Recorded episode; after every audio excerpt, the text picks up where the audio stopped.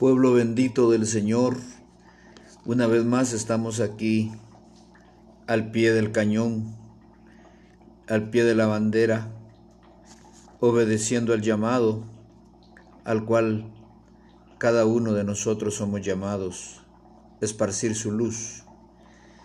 En este momento tengo el privilegio de tener delante de mis ojos una de las más hermosas poesías una de las más perfectas eh, promesas cumplidas, escondido en el, en el ramaje de las más hermosas palabras, en una prosa preciosa del profeta y poeta Isaías, en el capítulo 9, está hablando del nacimiento del Mesías y dice, mas no habrá siempre oscuridad para la que está ahora en angustia, tal como la aflicción que le vino en el tiempo que livianamente tocaron la primera vez la tierra de Zabulón y la tierra de Neptalí. Pues al fin llenará de gloria el camino del mar de aquel lado del Jordán, en Galilea de los gentiles.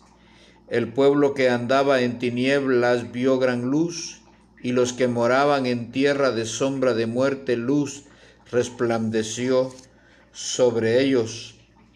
El verso 4 dice, porque tú quebraste su pesado yugo y la vara de su hombro y el cetro de su opresor, como en el día de Madián. Esta preciosa prosa, esta poesía, eh, dice con lujo de detalles la forma en que esta tierra iba a llegar al colmo, lo denso de las tinieblas de maldad en la región, dice, de Neftalí eh, y de Zabulón, en Galilea de los gentiles. Los gentiles siempre fueron odiados por los judíos y cabe decir acá que Galilea de los gentiles en la tierra de Canaán es una tierra que fue doblemente maldita. Recordémonos que por esta región quedaba el huerto del Edén y se le maldijo por primera vez a esta tierra en Génesis 3:17, cuando Dios pronunció una maldición bien fuerte y dijo, por causa del pecado, maldita será la tierra por tu causa y luego pasaron varios siglos después y apareció Noé que despertó de una borrachera cuando su hijo Cam lo vio desnudo y se hizo mofa de él y lo deshonró. Cuando despertó Noé de su embriaguez, dice que maldijo Canaán y al maldecir a Canaán está maldiciendo su territorio, la herencia que le tocó a Canaán y dice que dijo, maldito Canaán por lo que hizo, siervo de siervo será a sus hermanos. Entonces podemos ver que esta región doblemente maldita fue guarida y escondrijo de toda clase de alimañas malignas y fue un escondedero de tinieblas y cuando hablamos de tiniebla, estamos diciendo, hermanos, que estamos hablando de maldición, de esclavitud, de miseria, de calamidad, de ignorancia, de ceguera, de esterilidad. No sé qué más sinónimos dar, pero produce mucho dolor, culpa, miseria, eh, la tiniebla. Entonces esta tierra doblemente maldita, inspira el corazón de Dios al profeta y le dice, no habrá siempre oscuridad, porque Dios se arrepintió de haber maldecido a esos niveles la tierra. Dios se arrepintió también en otras ocasiones de haber puesto al hombre en esa condición, inclusive de haber hecho al hombre. Pero todo esto, las tinieblas corren un papel muy importante aprovechando su papel de venganza, de matar, robar y de destruir al género humano con el cual Dios lo levantó del polvo para hacerlo señorear en la obra de sus manos. Pero en este caso, la profecía de Isaías dice que ese pueblo que llegó doblemente maldito, que tuvo doblemente derecho el enemigo de destruirlo, de dañarlo, eh, es el pueblo donde principalmente empieza su ministerio Jesús.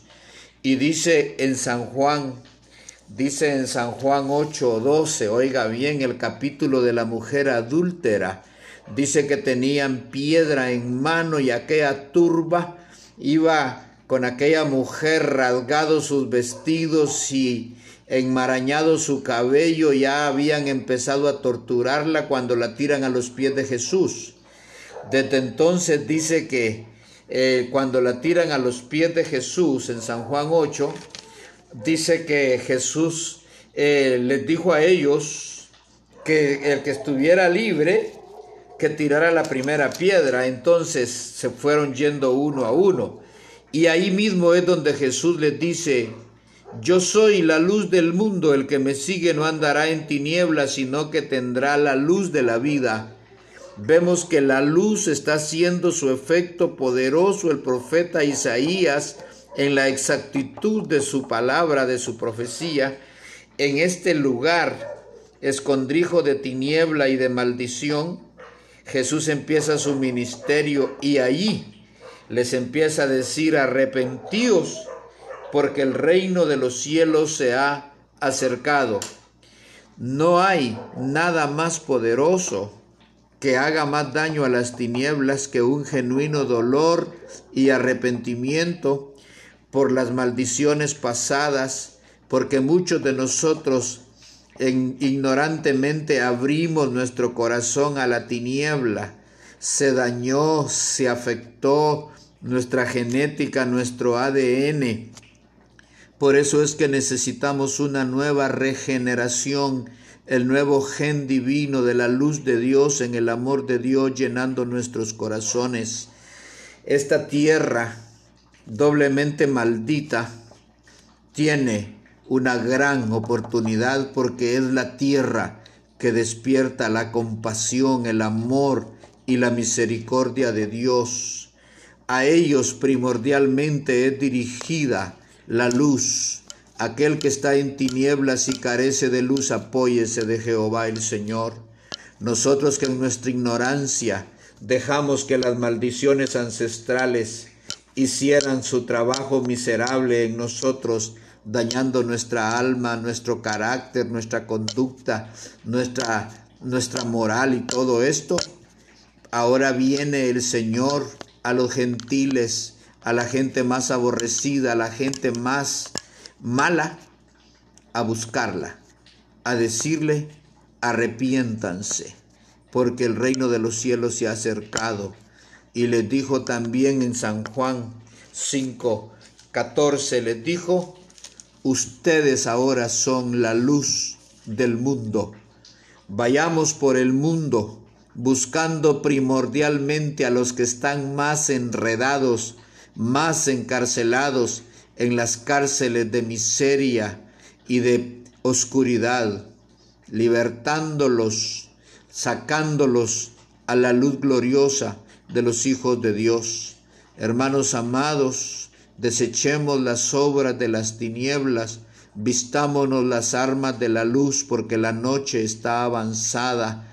El arrepentimiento genuino de nuestra vida vieja, nuestro clamor y nuestro llanto no pasan desapercibidos delante de Dios que ha prometido llenarnos de su luz. Llénate de su amor, llénate de tu luz, llénate de su luz y en su luz seguirás viendo más luz y la luz de Dios será en tu caminar de aquí en adelante la que te conduzca por veredas de paz. Padre, gracias por estas almas escogidas de las más densas tinieblas, de la más densa oscuridad. Gracias por nuestras almas libertadas de la cárcel oscura de la miseria del pecado. permite que cumplamos nuestro trabajo de anunciar tu gloria y tu nombre.